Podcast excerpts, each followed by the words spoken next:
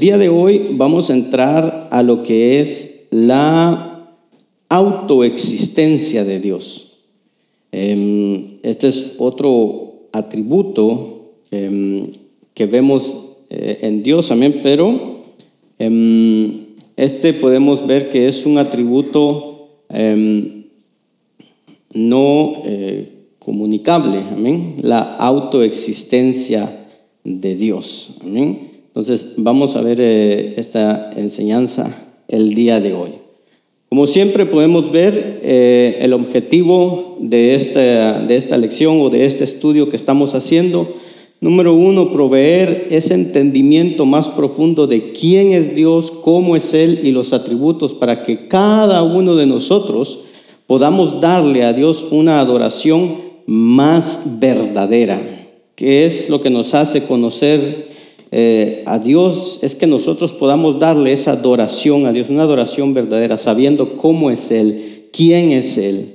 Amén. Entonces, este es eh, el objetivo principal de estos eh, estudios que estamos dando. Amén. Seguidamente vamos a ver el plan de estudio que tenemos, que estamos desarrollando.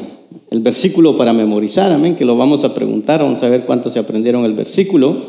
Eh, el primer tema que vimos fue este, la necesidad del conocimiento de Dios, esa necesidad que tenemos de, conocer a Dios, de cada día desarrollar nuestro conocimiento acerca de quién es Dios. Eh, la misma palabra habla, dice que, que, nadie se gloríe en otra cosa más que en conocer a Dios. Eh, vimos la incomprensibilidad de Dios esa mente que nosotros tenemos, ese, razonamiento que nosotros tenemos, que muchas veces es tan limitado que hay ciertas cosas que no las llegamos a entender de parte de Dios. Vimos que es un atributo, eh, seguidamente vimos las aplicaciones, la semana pasada vimos eh, atributos incomunicables y atributos comunicables de Dios, y ahora entramos entonces en lo que es eh, los atributos de Dios, empezando con la autoexistencia o la aceidad de Dios. Y eh, más tarde estaremos viendo, durante la noche estaremos viendo lo que es la rectitud y la justicia de Dios. Amén. El objetivo de esta clase, de este estudio que vamos a hacer hoy es esto, comprender que la autoexistencia o la autosuficiencia de Dios significa que cada cosa está bajo su control y que su autoexistencia trajo, oiga bien, a la existencia todo lo que existe. Sin Dios no existiéramos. Entonces, la autoexistencia de Dios hace que todo lo demás exista. Vamos con el versículo para memorizar. Dice así, Tuya es, oh Señor, la grandeza y el poder y la gloria y la victoria y la majestad en verdad, todo lo que hay en los cielos y en la tierra, tuyo es el dominio, oh Señor, y tú te exaltas como soberano sobre todo. Lo repetimos una vez más todos juntos. Tuya es, oh Señor, la grandeza y el poder y la gloria y la victoria y la majestad. En verdad, todo lo que hay en los cielos y en la tierra, tuyo es el dominio, oh Señor, y tú te exaltas como soberano sobre todo. Amén la grandeza de nuestro Señor. Amén. El plan de estudio de esta noche, ¿qué es lo que vamos a ver en esta noche? Em, yo les publiqué ahí en Facebook todo lo que los puntos que íbamos a ver, pero es número uno la autoexistencia de Dios es asumida en Génesis 1.1. Después el significado de su título Yo soy eh, implica autoexistencia. Éxodo 13, eh, perdón 3.14 y vamos a ver, Dios ha existido desde la eternidad, Isaías 43, 13. Vamos a ver estas preguntas. ¿Por qué cuestionan los hombres la existencia de Dios y cómo se ha revelado Dios a sí mismo al hombre? También leímos lo que era Romanos capítulo 1, versículo 18 al 22, después el capítulo 2, versículo 14 al 16. Y debíamos de contestar a estas preguntas. ¿Cómo se ha hecho evidente, eh, cómo, cómo Dios se ha hecho evidente dentro de los hombres? cómo Dios puede ser visto en su creación y cómo se ha revelado a sí mismo a los hombres a través de sus conciencias. Amén. Entonces, vamos a dar una pequeña introducción a lo que es la autoexistencia de Dios y de ahí pues vamos a preguntar a ver qué, pudieron ustedes eh, averiguar un poco acerca de la autoexistencia de Dios. ¿Amén? La autoexistencia de Dios, eh, como siempre hermanos, si usted mira ahí el, el subrayado con amarillo, puede buscar ya la lectura bíblica. Dice, la autoexistencia de Dios, atributo incomunicable. ¿Qué es la autoexistencia? Dice, Dios existe por sí mismo, ya que no tiene causa origen, sino que, a diferencia de todo lo demás, no ha sido creado. Salmo 92, ¿qué nos dice el Salmo 92? Hay una, eh, un filósofo que tal vez algunos han, han escuchado, Em, o tal vez no, se llama Anthony Flew. Este es un filósofo inglés em, que pertenecía a la escuela del pensamiento analítico y evidencialista, o sea, que era que él todo lo tenía que analizar y tenía que tener una evidencia para que eh, poder decir que sí eran ciertas las, las cosas. Y tuvo muchos trabajos eh, con, lo que era la filosofía de las religiones. Entonces él, eh, trabajaba mucho con esto. Era un filósofo que buscaba tener, eh, buscaba analizar y buscaba tener evidencias de cada, cada planteamiento que las religiones tenían. Y este hombre, Anthony Flew, escribió una parábola que le llaman la parábola del jardinero invisible o la parábola de Anthony, le llamaban también. Amén. Entonces, dice así la parábola, dice así, usted la puede leer, dice, parábola del jardinero invisible de Anthony Flew. Dice, dos exploradores se encuentran en un claro de un bosque. ¿Sabe qué es un claro de un bosque? ¿Sí? ¿No? O sea, cuando está el bosque, y de repente llegan a un lugar donde no hay árboles y es como un campo así en medio. Ese es un claro eh, de un bosque. Entonces dice, dos exploradores se encuentran en un claro de un bosque. Dice, unas cuantas flores y arbustos minuciosamente arregladas encuentran ellos. Uno de ellos dice que eso es obra de un jardinero, el otro lo niega. Para ver quién tenía la razón, plantan tienda en ese lugar y lo vigilan estrechamente, pero no ven nada. El creyente emite entonces la hipótesis de que el jardinero es invisible. Patrullan el lugar con sabuesos para que olfateen al presunto jardinero invisible, pero no ocurre nada. El creyente dice entonces que el jardinero, además de invisible, es inodoro, o sea que no, no huele, no siente nada. Pone cercas eléctricas, ponen cercas eléctricas para ver si con ellas logran detectar al jardinero, pero nada ocurre. El creyente dice entonces que el jardinero es además intangible e insensible a los choques eléctricos. Finalmente, el escéptico dice que, eh, ¿qué queda de tu afirmación original? ¿En qué se diferencia lo que tú llamas un jardinero invisible, intangible, eh, eternamente elusivo de un jardinero imaginario o ningún jardinero. Prácticamente este filósofo, él era ateo y él cuestionaba mucho lo que era la existencia de Dios y él escribe esta parábola para poner en duda a los creyentes acerca de la existencia. ¿Cómo puedes imaginar a alguien? Entonces él escribe esta parábola. Pero este Anthony Flew pasó del ateísmo al teísmo, o sea, se hizo creyente. Este hombre que una vez inventó esta parábola, que fue llamada la parábola de Flew o la parábola del jardinero, donde él dice que trató de descartar cualquier evidencia real de la existencia de Dios, pero en sus últimos años llegó a, a ser teísta, o sea, a creer por esta razón. Dice, entendió que aparte de la hipótesis, o sea, de la posibilidad de Dios, la ciencia misma sería imposible. O sea, que fuera de la creencia de la existencia de Dios, la ciencia misma sería imposible. No se podría. Y por esta razón este hombre llegó a la creencia de que sí, eh, Dios existe.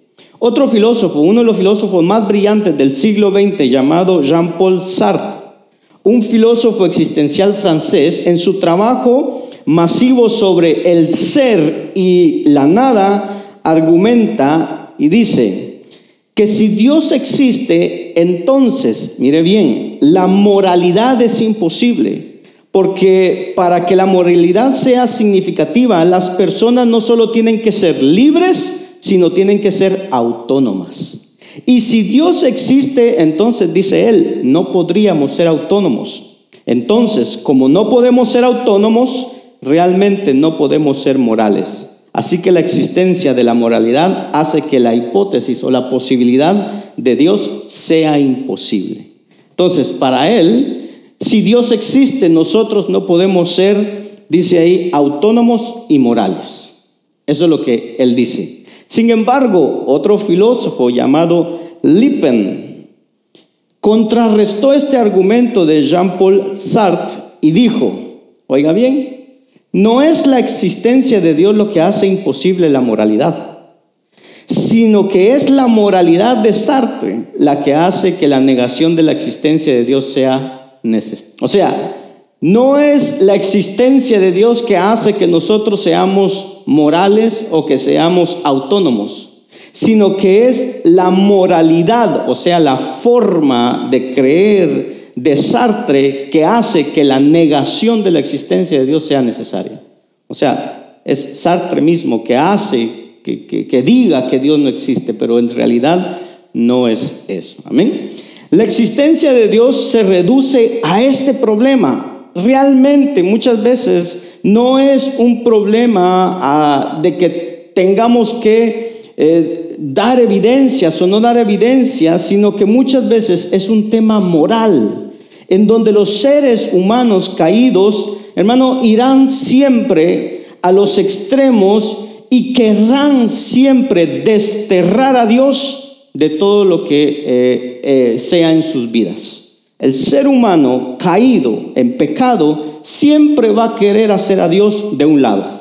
Nunca va a querer tener a Dios como juez del universo. Ahora, dice, la doctrina de la autoexistencia divina significa que independientemente de lo que tengan los seres creados, lo tienen por el poder y la voluntad de Dios pero también significa que Dios no puede recibir y de hecho no recibe nada de nosotros. No podríamos darle nada a Él que ya no tenga. Él no necesita nada. Por el contrario, las criaturas dependen de Él para todo lo que tienen y todo lo que pueden llegar a ser. En otras palabras, como la canción que muchas veces cantamos, que dice, todo se lo debo a Él. Sea, por nosotros mismos no tenemos nada. Sin embargo, las cosas que tenemos o eh, lo que poseemos es solamente por Él, por su poder y dice por su voluntad. De lo contrario, nada tendríamos. ¿Y qué podemos darle a Él? Si todo es de Él. a Él le pertenece todo. Amén. Entonces, es interesante esta parte, amén, acerca de la existencia de Dios. Amén. Además, dice, la autoexistencia de Dios no significa que Dios sea el creador o la causa de sí mismo. Dios no se llamó a, a sí mismo a ser, más bien, a diferencia de todo lo demás, Dios existe sin haber sido creado o causado en absoluto. Nada causó la existencia de Dios. Sin embargo, nosotros tenemos una causa para existir. Entonces, em, esta es una pequeña introducción para que nosotros entendamos un poco lo que es eh, la autoexistencia. Entonces, em, vamos a ver el primer punto. Entonces, la autoexistencia de Dios es asumida en Génesis 1.1. ¿Quién pudo encontrar algo acerca de este, de este tema que, dimos. Entonces, vemos esta parte de la autoexistencia de Dios.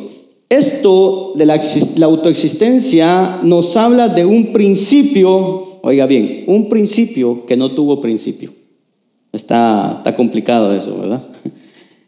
Génesis 1.1, en el principio Dios, o sea, nos habla de un principio que no tuvo principio. Antes del principio que nos habla Génesis 1.1, Dios ya existía.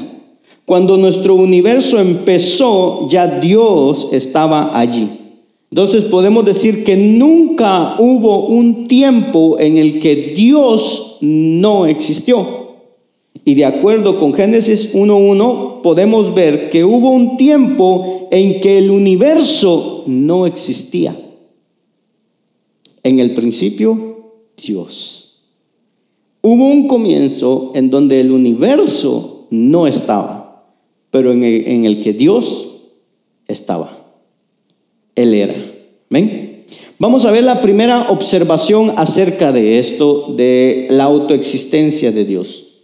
Dice, si vemos la, la autoexistencia a la luz de Él como creador, vemos que su autoexistencia trajo a la existencia todo lo que existe, lo que dijimos al principio. Su autoexistencia es la fuente y el origen de todo cuanto es real. Todo cuanto nosotros vemos en la creación, ¿quién es la fuente de todo eso? Es Dios. Y si Dios es el creador de todo, lógicamente Dios existía antes de haber creado algo. ¿Mm? La declaración bíblica de que Dios es el creador de todo cuanto existe, por implicación significa que Dios es autoexistente. Él no tiene origen. Isaías 40, versículo 17 al 23 y después el versículo 28. ¿Quién lo tiene? Oiga bien, todo lo que dice Isaías. ¿Y cómo termina? ¿Acaso no lo sabes? ¿Es que no has oído? el Dios eterno, el Señor, el creador de los confines de la tierra, no se fatiga ni se cansa, y su entendimiento es, ¿qué dice ahí? Bueno, eh, y su entendimiento no hay quien lo alcance. Qué tremendo. Para demostrar la supremacía de la existencia de Dios como creador, en comparación con lo creado, mire lo que hace Isaías. Él pone en una balanza, de alguna manera, él se imagina y pone en una balanza, pone a pesar a Dios y al resto de la creación. Eso es lo que hace Isaías ahí en esos versículos que leímos.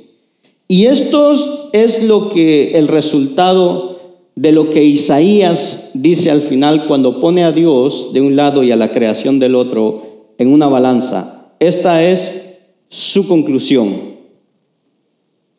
Todas las naciones ante Él son como nada, menos que nada e insignificantes son consideradas por Él. Ahora, cuando usted mira, dice, todas las naciones son como nada. ¿Qué es nada? Pero Él dice, y aún menos que nada. Hermano, ¿qué éramos antes de ser hombres nosotros? Barro, polvo. Pero cuando Dios nos hizo, entonces sopló aliento y antes de ser barro, ¿qué éramos nosotros? Nada. No existíamos. Amén. No tan, no, no tan solamente Dios, hermano, es cronológicamente existente antes de la creación, no es que Dios empezó a existir 100 años o mil años antes de la creación, sino que Dios existía eternamente. No tiene un principio, no tiene un fin. Porque nosotros, nuestra naturaleza de hombre, nuestra naturaleza es que nacemos y morimos. Pero la naturaleza de Dios es completamente diferente. Dios siempre vive es natural en Dios. Nunca hubo un tiempo en el que Él no existía y nunca habrá un tiempo en el que Dios no exista. Él siempre será. La autoexistencia de Dios también se le llama, que algunos mencionaron la palabra, aceidad. O sea, esa autoexistencia de Dios también se le llama su aceidad. De la expresión latina hace, que significa desde sí mismo o de sí mismo. Literalmente significa que Dios deriva su existencia de sí mismo y no de alguna fuente eterna, perdón, externa. O sea, Él es su existencia. Su ser no se deriva de ninguna otra cosa, no depende de ninguna otra cosa. Él simplemente existe. Es autosuficiente, inmortal, indestructible e independiente.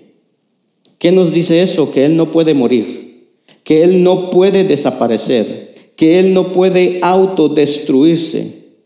Todo esto es opuesto a todos los seres que son creados, quienes por el mismo hecho de su creación, nosotros debemos nuestra existencia a Dios mismo. ¿Por qué existimos? Por la misericordia y la voluntad de Dios. De manera que todo ser creado, oiga bien, es contingente o secundario, mientras que la existencia de Dios es necesaria. Él existe. Amén. Entonces, esta es nuestra primera observación acerca de la autoexistencia de Dios. Es autosuficiente, inmortal, indestructible e independiente. No depende de nada. Vamos con la segunda observación. Entonces, no solo como ser auto, autoexistente es el creador de todo, sino que Él es sustentador de todo. Él es quien conserva todo. Su existencia mantiene en existencia todo lo demás. Él es sustentador de todo. Él es quien conserva todo su existencia, mantiene en existencia todo lo demás. Y ahí tenemos algunos capítulos, eh, versículos, eh, Nehemías 9:6, Job 12:10 y Job 33:4. No solamente Él dio vida, sino que dice, tú vivificas o tú das vida. Es lo que está diciendo Nehemías. Nuestra vida está siendo sostenida momento tras momento, instante tras instante, por Dios, únicamente por Él.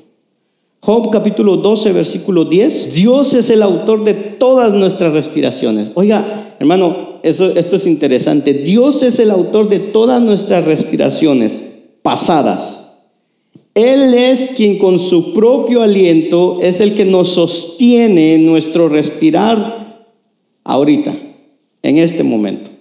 Él es el que nos está sosteniendo. Solo pensemos que los próximos minutos que siguen, mientras estamos aquí aprendiendo de, acerca de Dios, Dios es el autor. Dios es el autor eh, y Dios eh, fue el autor, Dios es el autor y Dios será el autor de cada respiración que nos mantiene vivos. Y la única razón por la que Él hace eso es para que le adoremos, para que le exaltemos, para que rindamos nuestras vidas delante de Él. La existencia de Dios, lejos hermano de ser una doctrina teórica, es algo práctico como nuestra respiración, tan cotidiana como nuestro aliento. Si Dios dejara de existir, automáticamente nosotros dejamos de existir. Pablo predicó a los griegos en Atenas acerca de la autoexistencia de Dios. Hechos capítulo 17, versículo 25 al 28. ¿Qué nos dice? ¿Qué podemos entender por esta frase? Porque en Él vivimos, nos movemos y existimos. ¿Qué entendemos por esa frase? Porque eso es lo que dice Pablo en el versículo 28 porque en Él vivimos, nos movemos y existimos. Mire qué tremendo esto. Todo cuanto existe, existe dentro de Dios y no puede separarse de Él. todo cuanto existe, existe dentro de Dios y no puede separarse de Él. Nadie puede decir yo, yo me inicié solito. Nuestra dependencia de Dios, oiga bien, es tan radical. O sea, no podemos separarnos de Él. Nunca estamos lejos de Dios. Y cuando nosotros entendemos eso, que nunca estamos lejos de Dios, sino que por Él vivimos, por Él nos movemos y por Él existimos, cuando nosotros entendemos eso, nuestra comunión con Dios se vuelve un presente continuo absoluto. No podemos escapar de Él. Cuando entendemos que en Él vivimos, que en Él nos movemos y que en Él existimos, hermano, cada paso que damos, cada acción que hacemos, hace que nuestra comunión con Dios sea eh, más viva, más presente, que sintamos que Dios está ahí al lado nuestro. Dios no está lejos, no hay que buscarlo excepto en arrepentimiento y en fe porque Él no está lejos, dice, de ninguno de nosotros. Entonces, esta es la segunda observación. Vamos con la tercera observación acerca de esto. Las escrituras afirman que Dios simplemente es, existe. Entonces, en primer lugar, vimos que Dios es autoexistente y Él creó todo. La verdad bíblica de que Dios es creador implica su autoexistencia. En segundo lugar, nuestra existencia implica la autoexistencia de Dios. Somos conservados en el ser de Dios y no hay nada, no hay vida aparte de Él. Y en tercer lugar, podemos aprender que Dios es autoexistente al considerar que las escrituras afirman que Él simplemente existe. Y leímos el Salmo 92, pero si lo volvemos a leer nuevamente, ¿qué nos dice el Salmo 92? Desde el siglo y hasta el siglo tú eres Dios. A ver quién la cacha esta. De eternidad a eternidad, o sea, Él siempre ha estado ahí. Las criaturas, cada uno de nosotros tenemos origen, el Creador no lo tiene. Nosotros tenemos causa, el Creador no tiene ninguna causa. Existencia desde la eternidad hasta la eternidad, de los siglos hasta los siglos. Amén. Y aquí vamos a pasar al otro punto que estábamos viendo, que, que vimos, em, acerca de el significado de su título Yo soy, que ese título también implica autoexistencia, lo vemos en Éxodo capítulo 3, versículo 14. Eh, el significado de su título Yo soy implica autoexistencia. Éxodo 3:14. ¿Quién puede darme qué fue lo que pudo estudiar acerca de, acerca de, ese, de esta parte? El significado del título Yo soy implica autoexistencia. La enseñanza bíblica acerca de la autoexistencia de Dios comienza con su nombre autorrevelado en, en, en Éxodo 3:14, donde dice, yo soy el que soy. Aquí Dios nos declara que Él ha hecho, declara el hecho, perdón, más básico acerca de sí mismo, que Él es el que es. Dios está diciendo, yo soy el que siempre fui y el que siempre seré. Yo soy el que simplemente existe. No hay un yo soy que no tiene causa, que no tiene principio, que no depende de nada, que no le rinde cuentas a nadie, que no es limitado por nadie, un yo soy que no puede dejar de existir. Hay un yo soy, dice, que no tiene causa, que no tiene principio, que no depende de nada, que no le rinde cuentas a nadie, que no es limitado por nadie, que un yo soy que no puede dejar de existir. Este es el, este nombre que Dios se da. Yo soy el que soy. O sea, prácticamente no hay nadie, no hay nadie fuera de mí, no hay nadie. Yo soy el que simplemente existe. El verbo, como dijeron ustedes, el verbo ser sirve muy apropiadamente con su nombre. En el Nuevo Testamento Dios es descrito como incorruptible en Romanos 1.23 el único inmortal en 1 Timoteo 6:16, el que tiene vida en sí mismo en Juan 5:26 y el que no depende de manos humanas como si necesitara algo en, Hechos capítulo 17, versículo 24 al 25. Romanos 1:23, entonces Él es descrito como un Dios incorruptible, el único inmortal, 1 Timoteo 6:16 el que tiene vida en sí mismo, Juan capítulo 5, versículo 26, él no depende de manos humanas como si necesitara algo. Hechos capítulo 17, versículo 24 y 25. Esto significa que la existencia de Dios no es causada por ni depende de ninguna manera de ninguna otra cosa.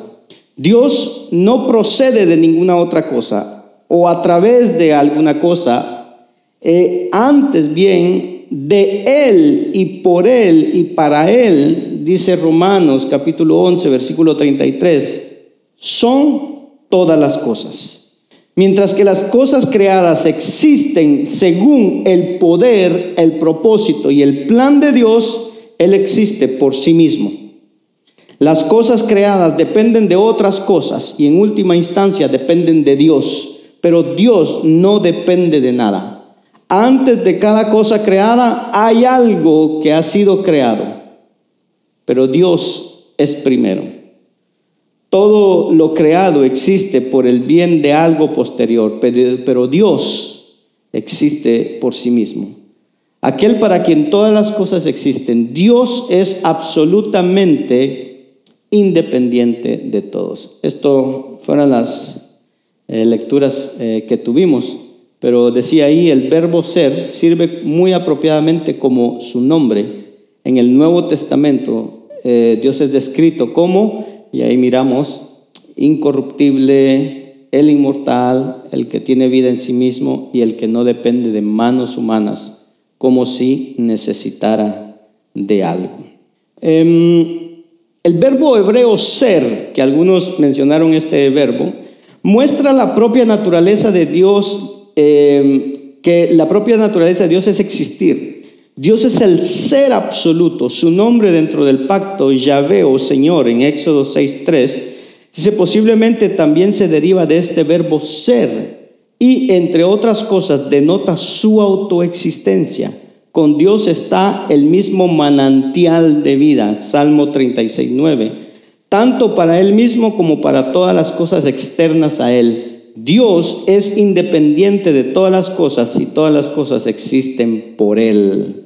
¿Qué nos dice Apocalipsis capítulo 4, versículo 11 y Salmo capítulo 94, versículo 8 al 11?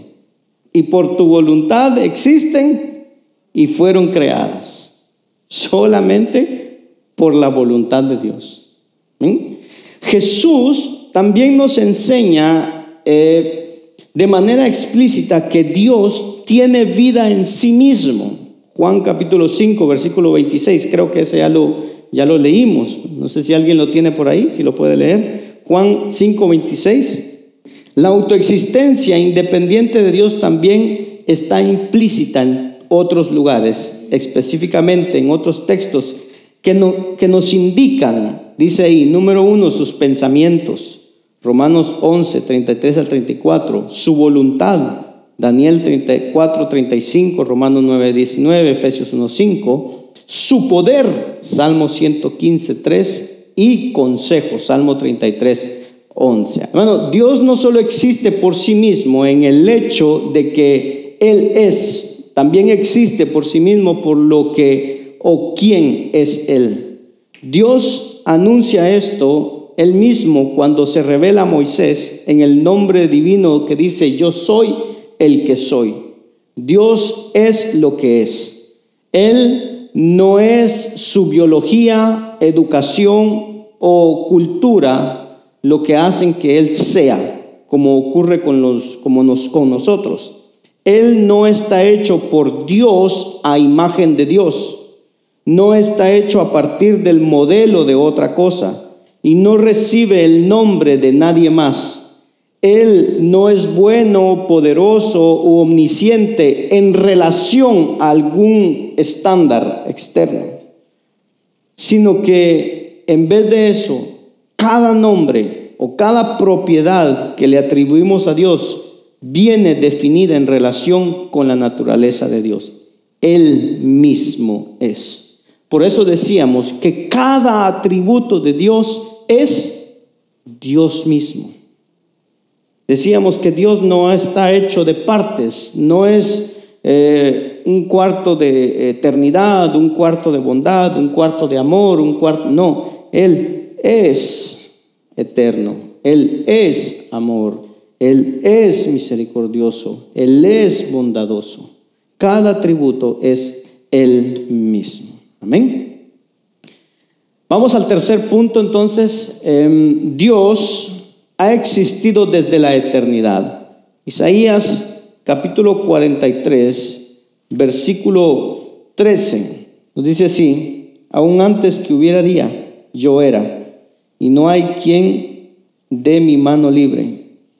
Lo que hago yo, ¿quién lo estorbará?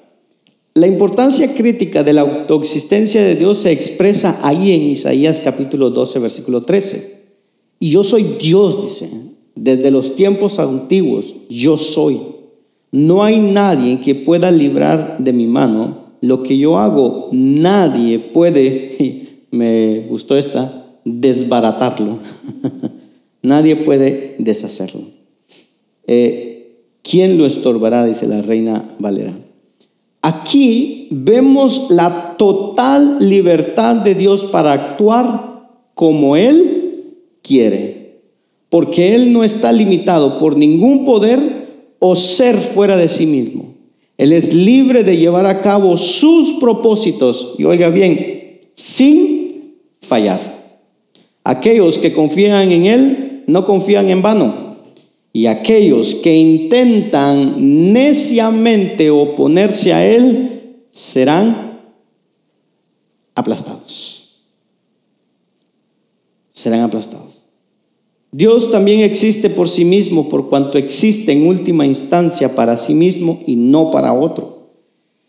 Si bien para un ser humano vivir para sí mismo es orgullo, cuando decimos, ah, no, yo vivo para mí mismo, eso es orgullo, Dios vive para sí mismo y se ama a sí mismo porque Él es glorioso.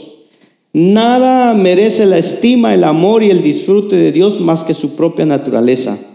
Todo lo que crea y la redención de su pueblo son, en último término, para su propio bien. Cuando Él nos rescata, nos rescata para su gloria, para su bien. Él nos ama para que pueda glorificarse a sí mismo. Ahora, todo esto que acabamos de ver de la autoexistencia de Dios, estas mismas verdades se aplican también con respecto al Hijo y al Espíritu Santo. Los tres, Padre, Hijo y Espíritu Santo. Amén. Juan capítulo 1, versículo 1 al 3, del Hijo se dice, en el principio existía el verbo y el verbo estaba con Dios y el verbo era Dios. Él estaba en el principio con Dios.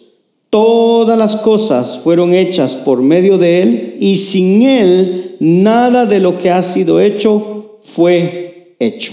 Entonces, lo mismo que decimos del Padre, de la autoexistencia desde la eternidad hasta la eternidad, se aplica también al Hijo. Y lo dice ahí en, Juan capítulo 1, versículo 1 a 3. En el principio existía el verbo y el verbo estaba con Dios y el verbo era Dios. Él estaba en el principio con Dios. Todas las cosas fueron hechas por medio de Él y sin Él nada de lo que ha sido hecho fue hecho. Por tanto, Él estaba ahí en el principio, desde la eternidad, antes de que en un punto de la eternidad quisiera crear algo por todo su poder, por toda su palabra, Él estaba ahí. Ahí. Amén.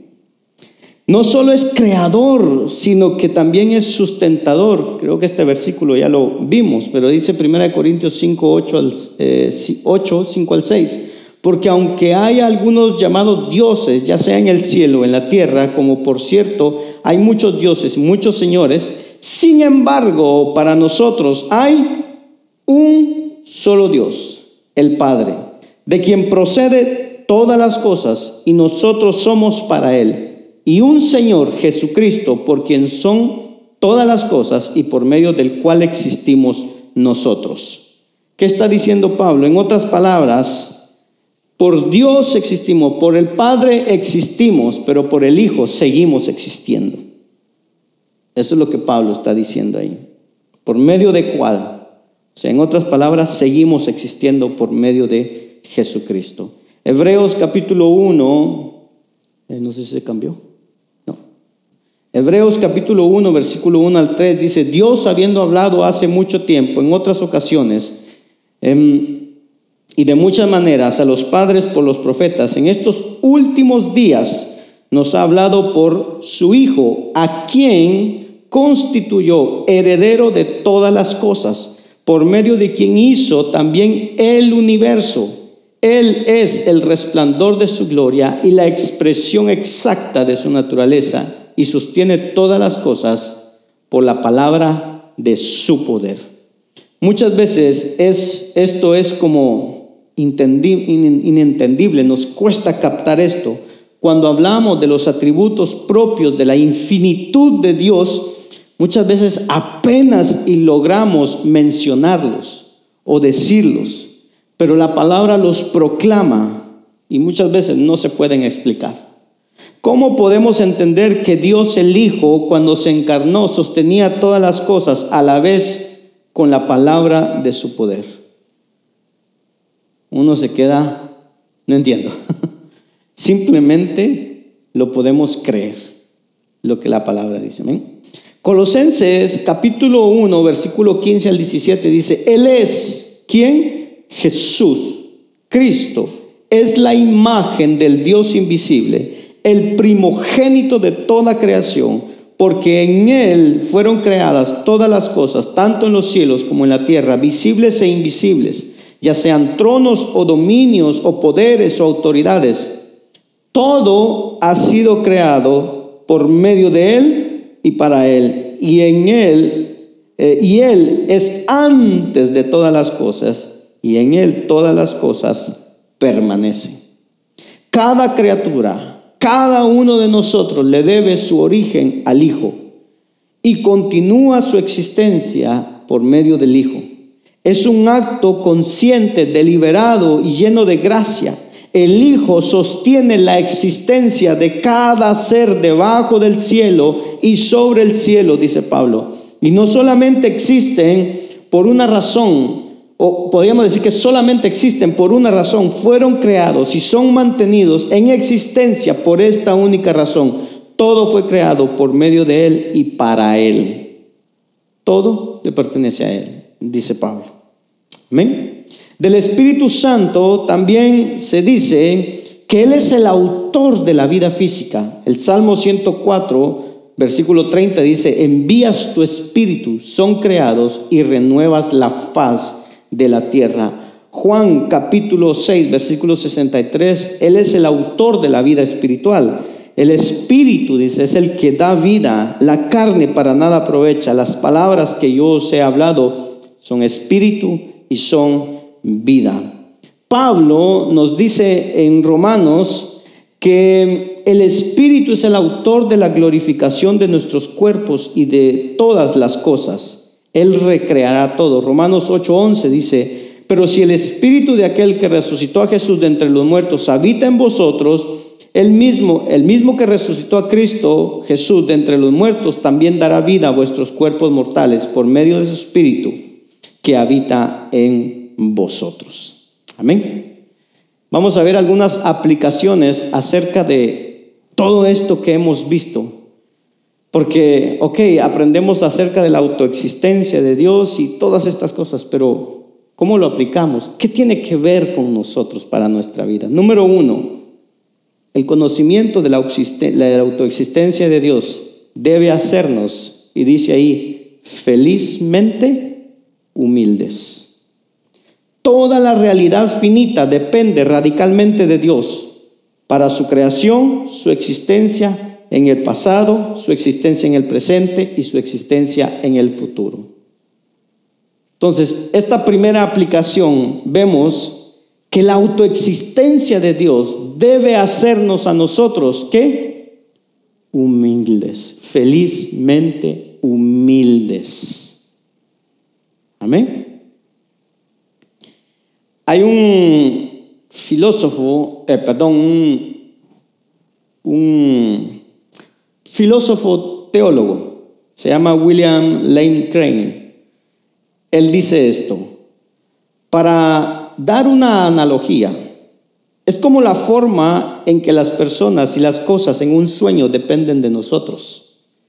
No solo para su creación, sino para su realidad continua en el sueño. En el momento que despertamos, en un instante todo eso es aniquilado.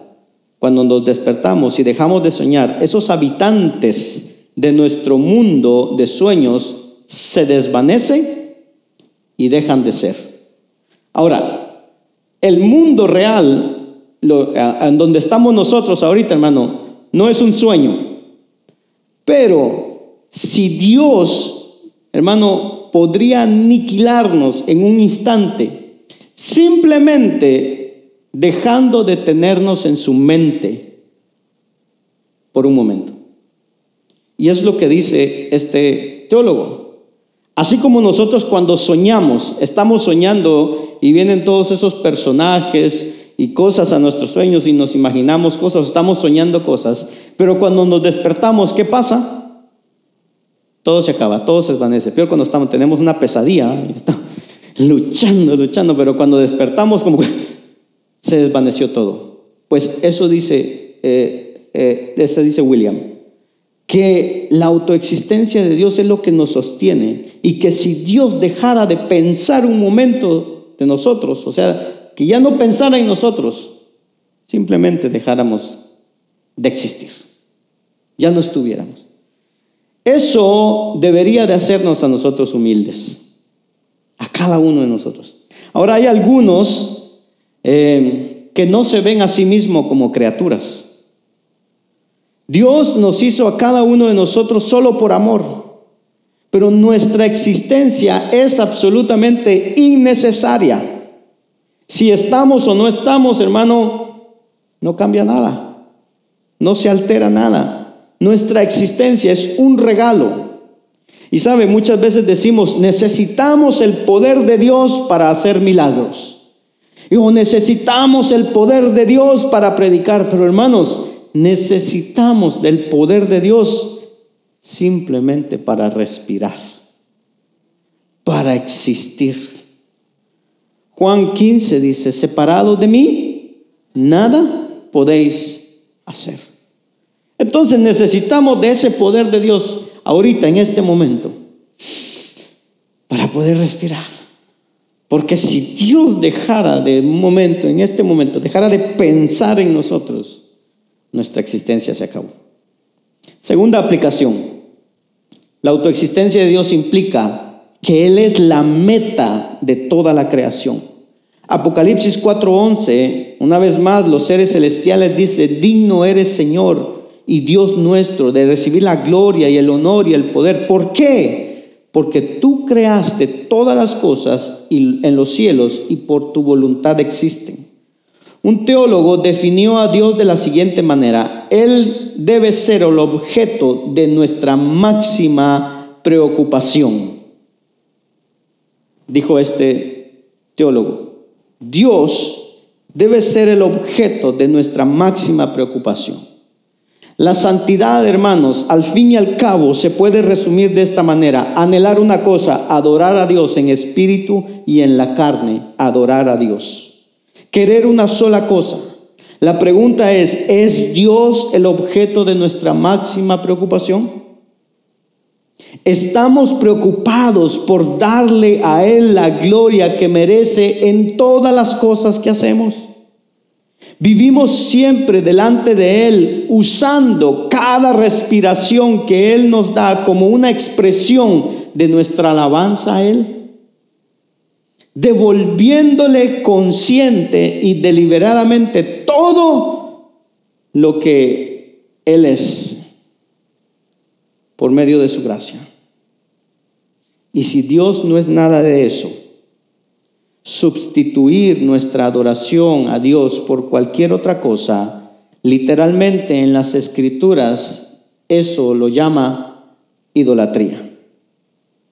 Y es muy interesante que muchos de los textos, como el que leímos en Isaías 40 que vimos, relacionan la autoexistencia de Dios con la idolatría.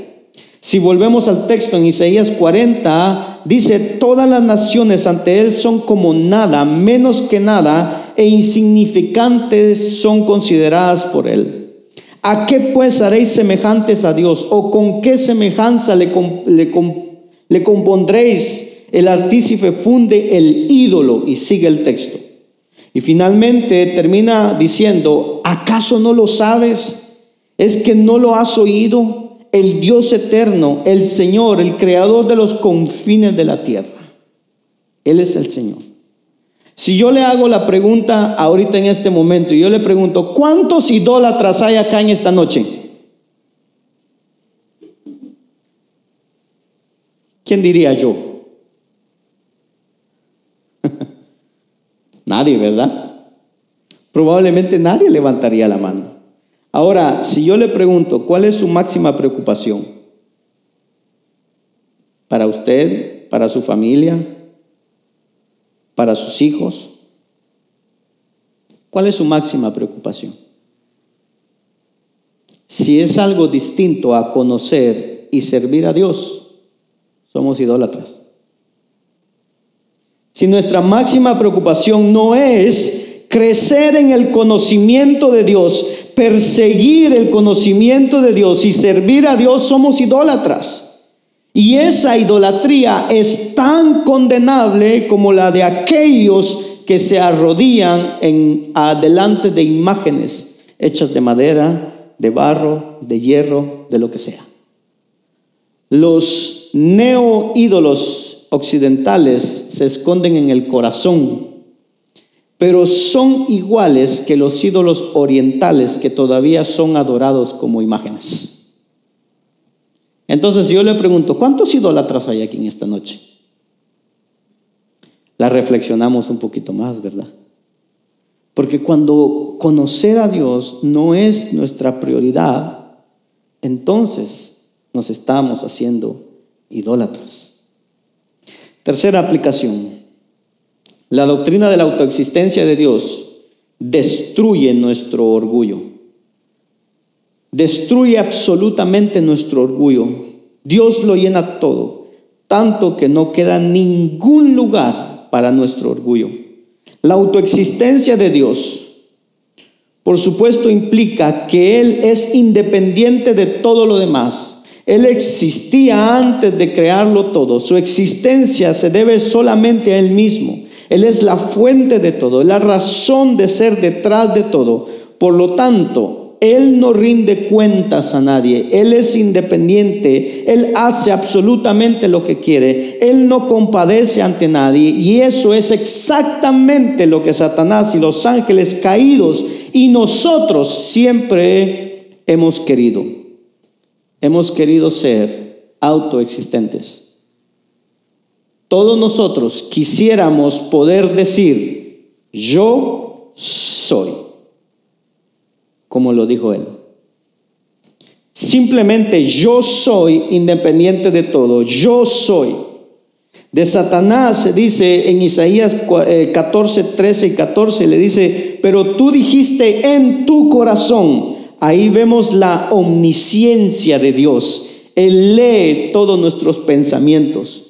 Tú dijiste en tu corazón, subiré al cielo por encima de las estrellas de Dios, levantaré mi trono y me sentaré en el monte de la asamblea, en el extremo norte, subiré a las alturas de las nubes, me haré semejante al Altísimo.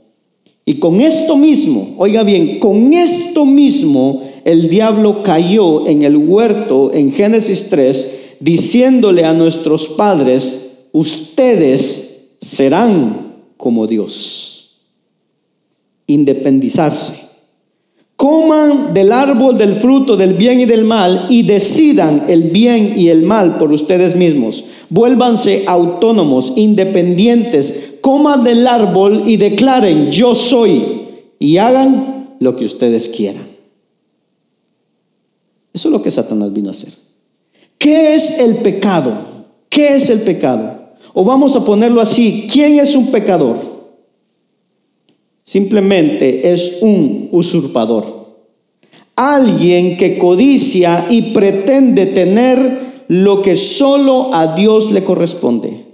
Alguien que quiere robar los atributos, las cualidades, las implicaciones, los derechos y los privilegios de los atributos de Dios. Ese es un pecador. Queremos seguir simplemente nuestro propio camino. Y quizá esta es la mejor definición de pecado que se nos da en la Biblia. Isaías 53, 6 da algo tan sencillo, pero tan profundo. Dice Isaías, todos nosotros nos descarriamos como ovejas. Y acá es donde menciona el pecado nos apartamos cada cual por su camino. Nos apartamos cada cual por su camino. Ese, eso es el pecado. Que queramos hacer nuestra voluntad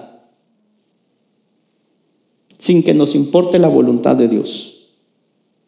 Sin estar, hermano, eh, de acuerdo en la voluntad de Dios sin estar de corazón en adoración sometido a Dios. Eso es el pecado. Es tan ridículo que nosotros, seres que no éramos nada, hechos del polvo de esta tierra y que al mismo polvo volveremos por nuestro pecado, levantemos muchas veces nuestras manos delante de Dios y le digamos, yo no te necesito. Yo soy y yo hago lo que quiero. Yo soy, no me importan tus amenazas. Una criatura que depende de Dios instante tras instante, momento tras momento para respirar, que, jamás podría decir yo soy si no fuera porque Dios en su gracia le permite vivir y seguir viviendo. Ahora vean la definición. Dice, cada cual se apartó por su camino. Simplemente puede ser un hombre que trata de ser una buena persona, cualquiera, una buena persona, que está allá afuera viviendo y que se porta bien, que ayuda a la gente, pero si está apartado de Dios, es un necio pecador. Es un necio pecador. Nos apartamos por nuestro camino Dijimos, yo soy autónomo, me separo, yo decido qué está bien y qué está mal, yo vivo por mí mismo, yo existo por mí mismo, yo debo mi vida solamente a mí, yo me encargo, decido elegir qué hacer y qué no hacer, yo critico, yo hago las leyes. Es por eso que a los ojos de los hombres muchas personas son buenas, pero son pecadores que irán al infierno a los ojos de Dios. Si la santidad consiste en desear una sola cosa, conocer y glorificar a Dios, el pecado también consiste en una sola cosa, querer hacer nuestra propia voluntad. Simplemente eso es el pecado. Ahora, ¿queremos hacer nuestra propia voluntad? ¿O queremos hacer la voluntad de Dios? Y cuando Dios muchas veces, oiga bien, cuando Dios muchas veces nos da órdenes, empezamos a pedirle razones a Dios. ¿Por qué? ¿Por qué, Señor?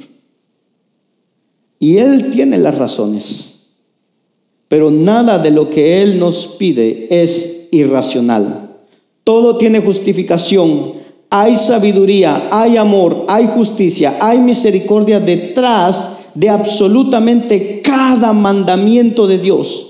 Pero a nosotros no nos corresponde pedirle cuentas cuando Él nos dice que nosotros debemos de amar, que debemos de perdonar, que debemos de hacer esto o que debemos de hacer el otro. que debemos de trabajar o que debemos de tratar a nuestra esposa de esta manera, a nuestros hijos de, de esta manera, honrar a nuestros padres. No hay pero que valga delante de Dios. Entonces estas son las tres aplicaciones que podemos encontrar a la autoexistencia de Dios. Y quiero darle estos versículos para que usted los pueda tener, em, versículos claves acerca de lo que es la autoexistencia de Dios. Éxodo 3, 14, 15, que lo vimos, yo soy el que soy. Job 22, 2 al 3, 1 Corintios 8, 6, Apocalipsis 4, 11, Romanos 11, 33, Hechos 17, 25, Juan 5, 26 y Job 35, 7. La mayoría de los versículos los vimos y qué es lo que nos estaba explicando.